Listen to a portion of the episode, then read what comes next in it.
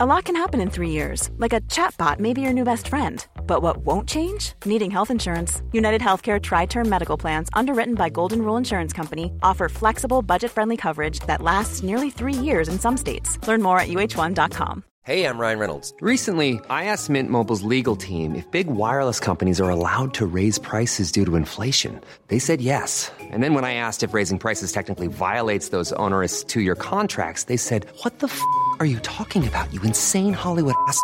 So to recap, we're cutting the price of Mint Unlimited from $30 a month to just $15 a month. Give it a try at mintmobile.com slash switch. $45 up front for three months plus taxes and fees. Promoting for new customers for limited time. Unlimited more than 40 gigabytes per month. Slows. Full terms at mintmobile.com.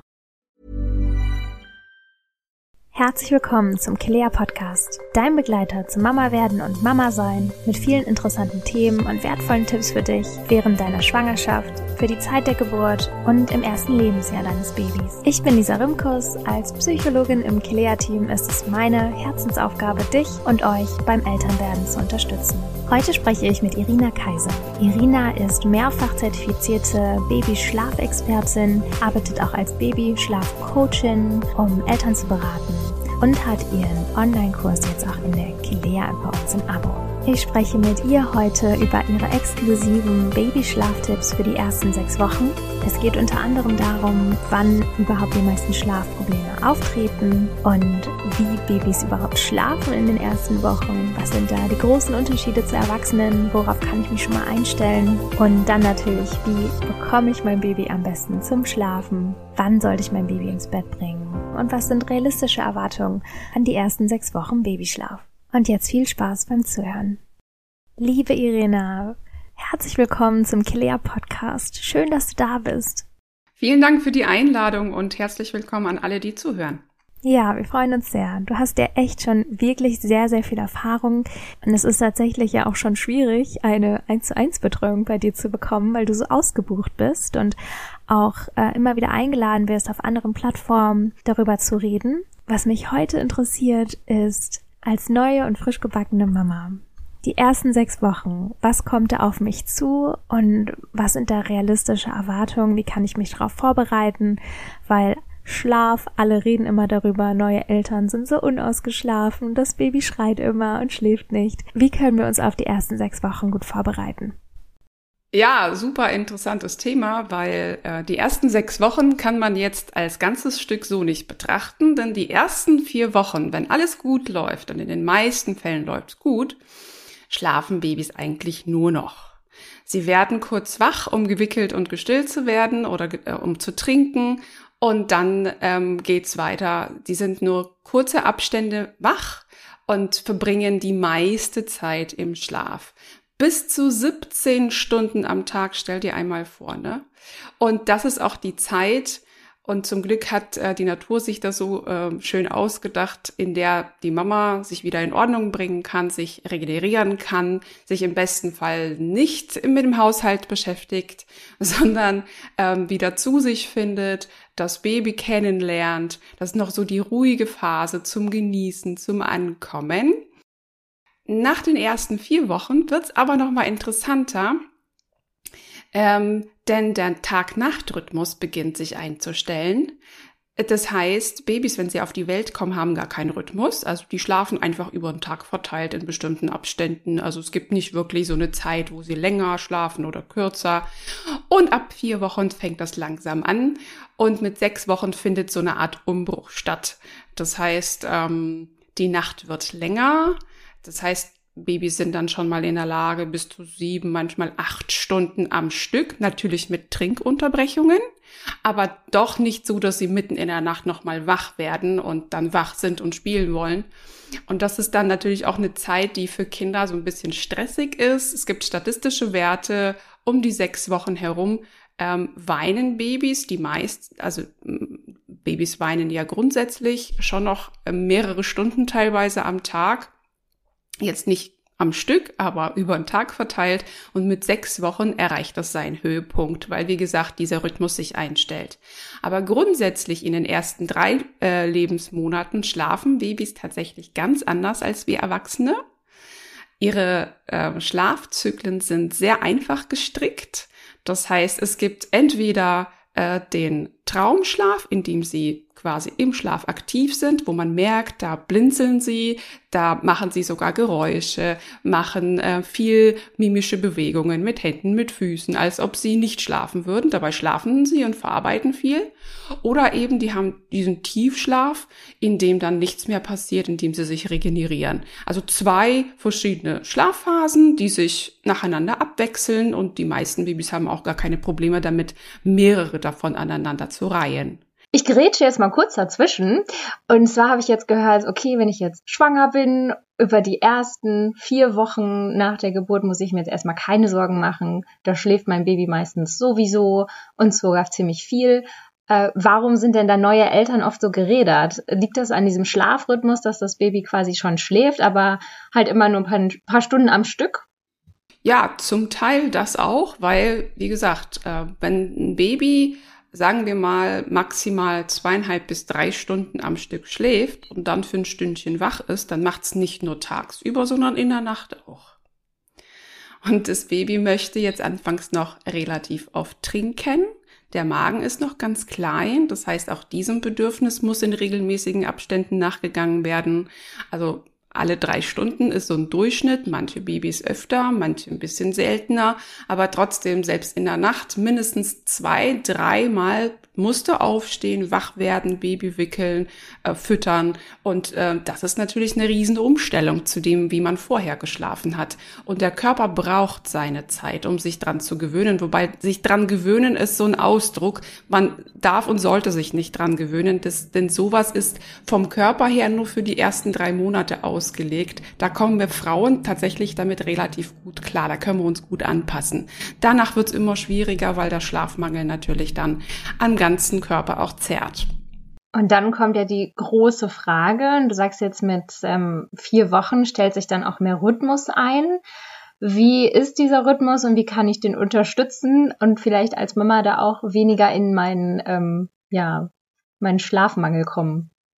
Na, im Prinzip, damit der Rhythmus sich ähm, einfindet bei einem kleinen Baby, muss man einfach nur wissen, dass ein Rhythmus eine gesellschaftliche Geschichte ist. Also das ist keine biologische Geschichte. Damit kommt man nicht auf die Welt. Das heißt, es gibt auch Länder, wo Menschen ganz anders schlafen. Und früher, wo es keine Elektrizität gab, haben Leute, äh, haben Menschen einfach abends, wenn die Sonne unterging, sind die schlafen gegangen und morgens, wenn die Sonne aufging, sind sie auch schon aufgewacht. Heutzutage ist vieles künstlich ähm, geregelt und wir kennen unsere Nacht meinetwegen von 10 Uhr abends bis 7 Uhr morgens. So kennt das das Baby nicht. Das heißt, wir müssen es erstmal vermitteln. Und vermitteln geht tatsächlich nur über Licht. Über die Veränderung in Lichtverhältnissen merkt der Körper, okay, was ist das jetzt Nacht oder Tag? Ein kleines Problem ähm, haben Babys damit, weil sie in den ersten drei Lebensmonaten noch gar kein eigenes Schlafhormon produzieren können und sind deswegen auf unser aktives Zutun angewiesen. Das heißt, würden wir sie nicht im Dunkeln in der Nacht lassen, ohne großartig Licht zu machen, ohne großartig Aktivitäten zu betreiben, würden die denken, das ist Tag. Das heißt, es liegt an uns und wir können es tun und Babys können es dadurch lernen. Und wie gesagt, mit sechs Wochen fängt das schon an, so eine Gestalt anzunehmen, wo man sagt, okay, das ist jetzt schon mal eine erkennbare Nacht und tagsüber, ja, da ist Baby mehr wach, mehr aktiv. Also es fängt so langsam an. Richtig abgeschlossen ist so ein Rhythmuswechsel tatsächlich erst zum Ende des dritten Lebensmonats. Das heißt, äh, nach sechs Wochen sollte ich aufpassen, dass ich mit dem Licht das Baby quasi auch begleite in den Schlaf und ganz klar Tag und Nacht markiere. So wenn ja. ich jetzt überlege, wie bekomme ich denn mein Baby am besten zum Schlafen?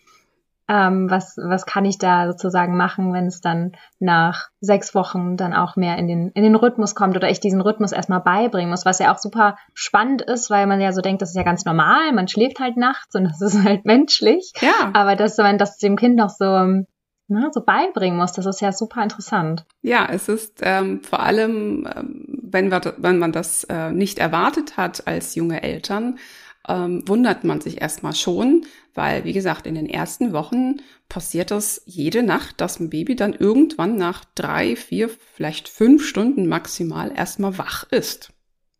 Und dann lässt man das Licht aus und versucht ähm, nicht zu interagieren und dem Baby gefällt es natürlich in dem Moment nicht. Und das sind so die Phasen, die ähm, am schwierigsten auch sind, da auszuhalten, da nicht mitten in der Nacht aus dem Bett zu steigen, Licht anzumachen oder Fernseher anzumachen, weil man, ja, das Baby ist ja wach, weil damit würde man dem Baby langfristig nicht helfen.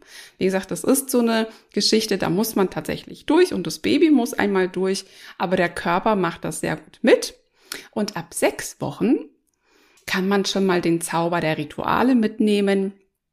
Denn das ist auch schon so ein Alter, wo Babys in der Lage sind, mehrere aufeinanderfolgende Handlungen zu erkennen. Das heißt, da macht es schon Sinn, vor allem abends schon mal damit anzufangen, Rituale einzuführen, an denen das Baby gut erkennen kann, okay, hier ist der aktive Part, also mein Tag ist hier vorbei und hier fängt der ruhige Part an. Damit würde man dann tatsächlich dem Baby proaktiv wiederum helfen, sich in unserer Welt zurechtzufinden. Das ist wie, wie so ein kleines Alien, dem man erstmal beibringen muss, so funktioniert das Leben auf der Erde. genau, und ähm, so ein Baby kommt auf die Welt, wie es auf so einen fremden Planet, Planeten, kriegt ähm, ein, zwei Leutchen an die Seite, die ihm das wirklich zeigen. So und so läuft das bei uns hier. Und Babys sind zum Glück in der Lage, das zu lernen und anzunehmen. Mhm. Und was wäre jetzt so das klassische Ritual, um, um zu zeigen, jetzt beginnt die Nacht? Für ein ganz kleines Baby sind schon Kleinigkeiten Ritual, wie zum Beispiel Schlafsack anziehen. Machen wir ja wirklich nur vorm Schlafen.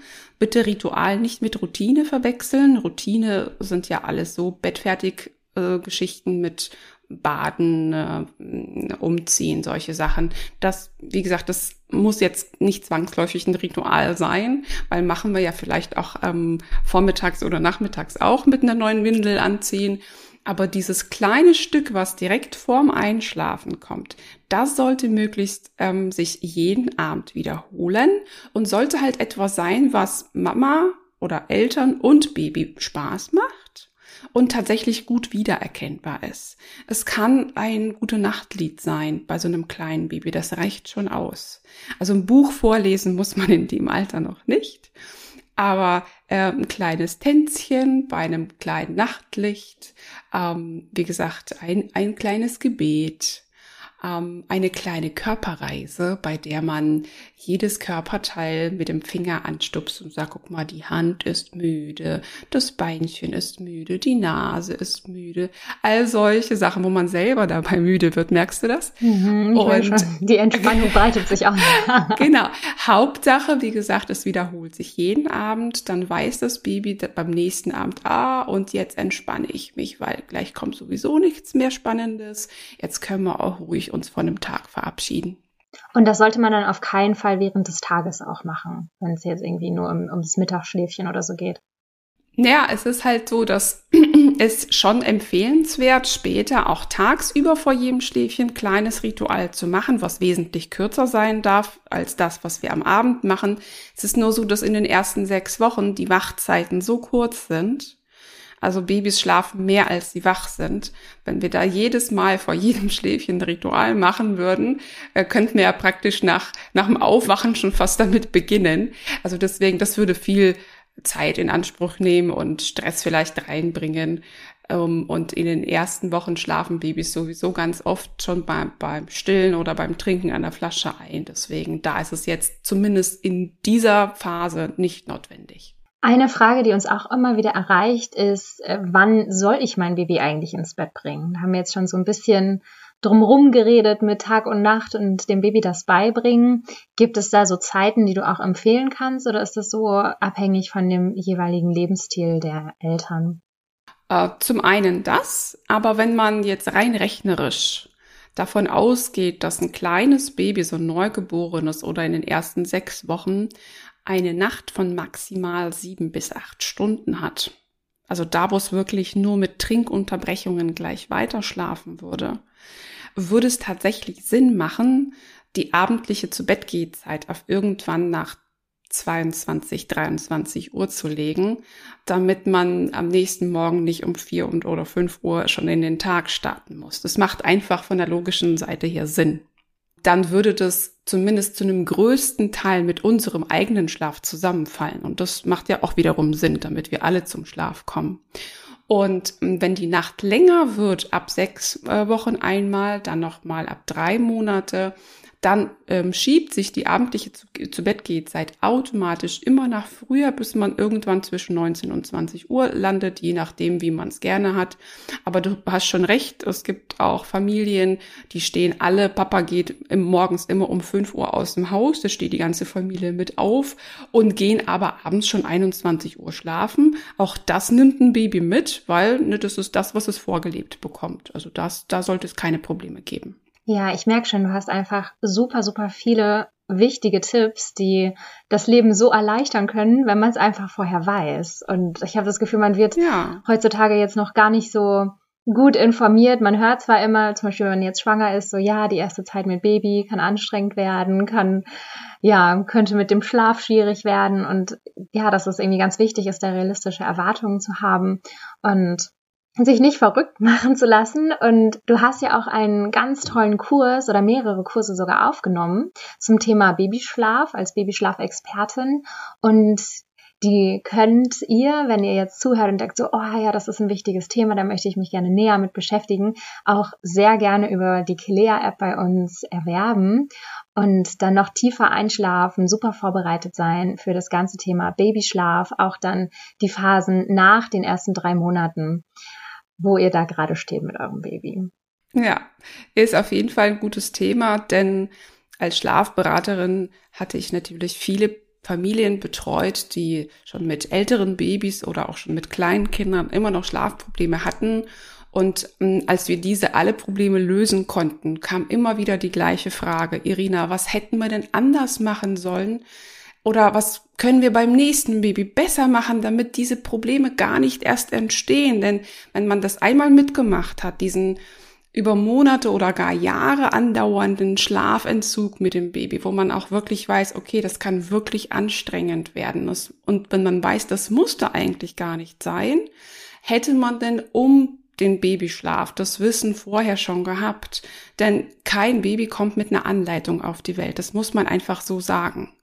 Und genau diese Anleitung, die fehlt jeder Mama, jedem Papa. Und da habe ich mir beim Thema Schlaf halt ganz viel Mühe gegeben, damit man entspannt die Zeit überstehen kann und ganz genau weiß, aha, das und das passiert, dass ich weiß warum und ich weiß, wie ich hier reagieren sollte, damit wir hier alle zum Schlaf kommen. Ja, super, super wertvoll. Bin da auch echt dankbar, wie du das Leben vieler Eltern, Mütter und Papas verbesserst weil ich habe gerade auch so gedacht, Schlaf ist so wichtig. Das hat ja so einen großen Effekt. Also wenn wir zum Beispiel als frische Eltern nicht genug Schlaf bekommen oder Monate wirklich unter diesem Schlafentzug leiden, das geht ja nicht nur, ja, vielleicht in die Laune, dass man irgendwie schlechter drauf ist oder einfach nicht gut aussieht, ähm, sondern das geht ja auch in die Beziehung. Man hat viel weniger Energie auch für den Partner oder dann auch für das Baby selbst oder ist vielleicht total angenervt von dem lieben Schatz, den man eigentlich sich so gewünscht hat und und gleichzeitig auch die Arbeit, ja, vielleicht gefährdet das auch die Produktivität. Und es ist ja tatsächlich, ist jetzt ein bisschen hart, aber es ist ja auch eine Foltermethode, äh, Schlaf zu entziehen. Ne? Also war tatsächlich früher eine, ja. wird zum Glück nicht mehr angewendet. Aber ähm, ich kann von mir persönlich auch schon mal sagen, ähm, ich habe es mir vor den Kindern so nicht vorgestellt und den Schlafmangel als solches wirklich unterschätzt. Man steckt ja anfangs viele Sachen noch weg, ganz besonders wenn man jung ist und sagt, naja, ich habe früher auch die Nächte durchgemacht, hat mir auch nicht geschadet. Man unterschätzt aber diesen Faktor dauerhaft. Wenn man ähm, über eine Woche nicht wirklich zum Schlaf gekommen ist, dann sieht man vielleicht, wie du sagst, nicht, äh, nicht mehr so gut aus. Dann, aber Frauen kennen ja die, die ganzen Tricks. Dann trägt man eben ein bisschen dicker den Concealer auf und es geht schon wieder.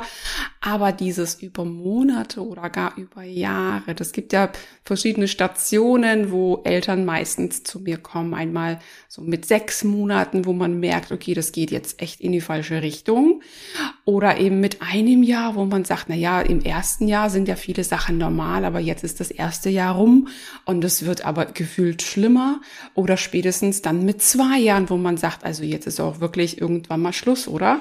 Weil jetzt haben wir schon alles und wir hatten viel Geduld und wir wollten das aussitzen, aber so wie es aussieht, wird es nicht besser. Woran liegt das jetzt? Und spätestens dann, wenn man sich aber mit dem Thema richtig ausgiebig beschäftigt hat und das System und das Prinzip verstanden hat, ist das so einfach. Man ist sich auch als Eltern viel sicherer im Umgang mit der ganzen Geschichte, weil man sich nicht ständig ähm, von anderen sagen la lassen muss, du machst alles falsch oder du musst das einfach so und so machen. Dabei, dabei kennt keiner meiner Freunde oder meiner Bekannte mein Baby.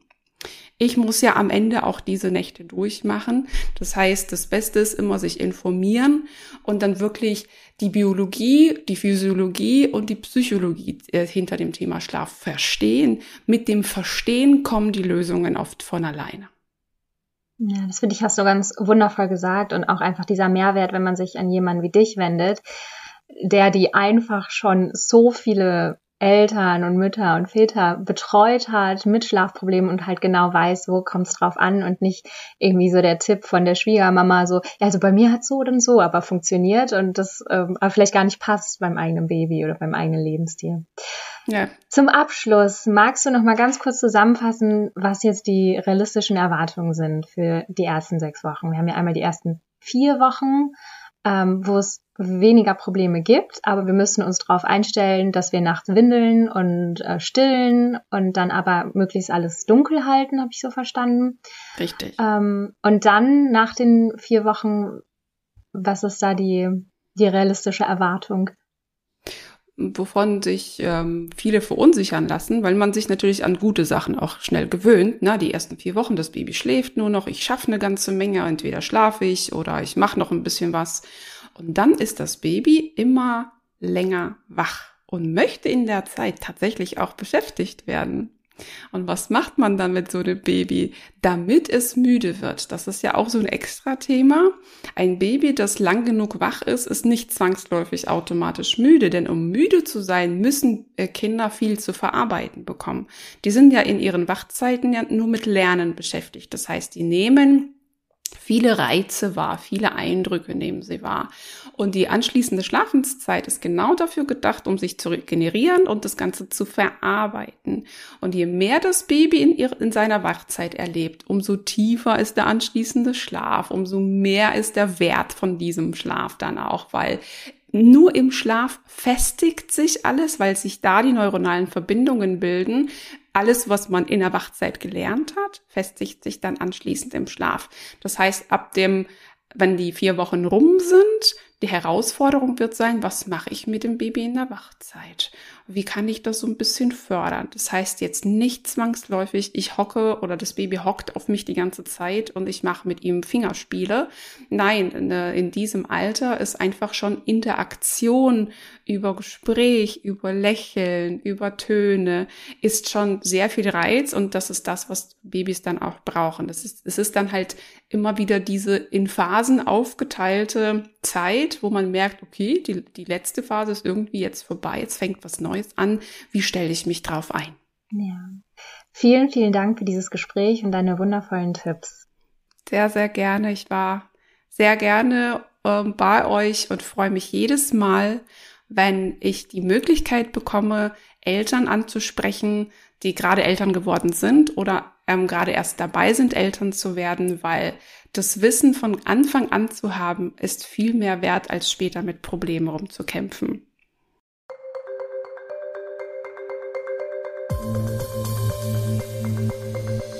Und das war eine neue Folge unseres Claire Podcasts. Wir hoffen, du konntest ganz viel für dich, deine Familie und dein Baby mitnehmen. Wenn du dich gerne umfänglich auf die erste Zeit mit deinem Baby vorbereiten möchtest, um die ersten Monate Babyschlaf zu meistern, lade ich dich herzlich ein, in den Kurs von Irena reinzuschnuppern. Du kannst ihn in unserer Mama-App einzeln erwerben und hast dann zwölf Monate Zugriff. Oder mache vom Kilea Abo Gebrauch. Da findest du fast alle unsere Kurse und alle neuen Kurse, die dazukommen, in einem monatlichen Abo-Format. Wenn dir der Podcast gefallen hat, dann abonniere uns gerne und wir freuen uns immer sehr über eine 5-Sterne-Bewertung, damit wir noch mehr werdende Mütter und Mamas erreichen können. Mehr wichtige Informationen und wertvolle Tipps findest du in unserer Claire-App für Schwangere und in unserer Mama-App für Mamas. Wir freuen uns auf dich. Von Herzen, deine Lisa und das gesamte Kilea-Team.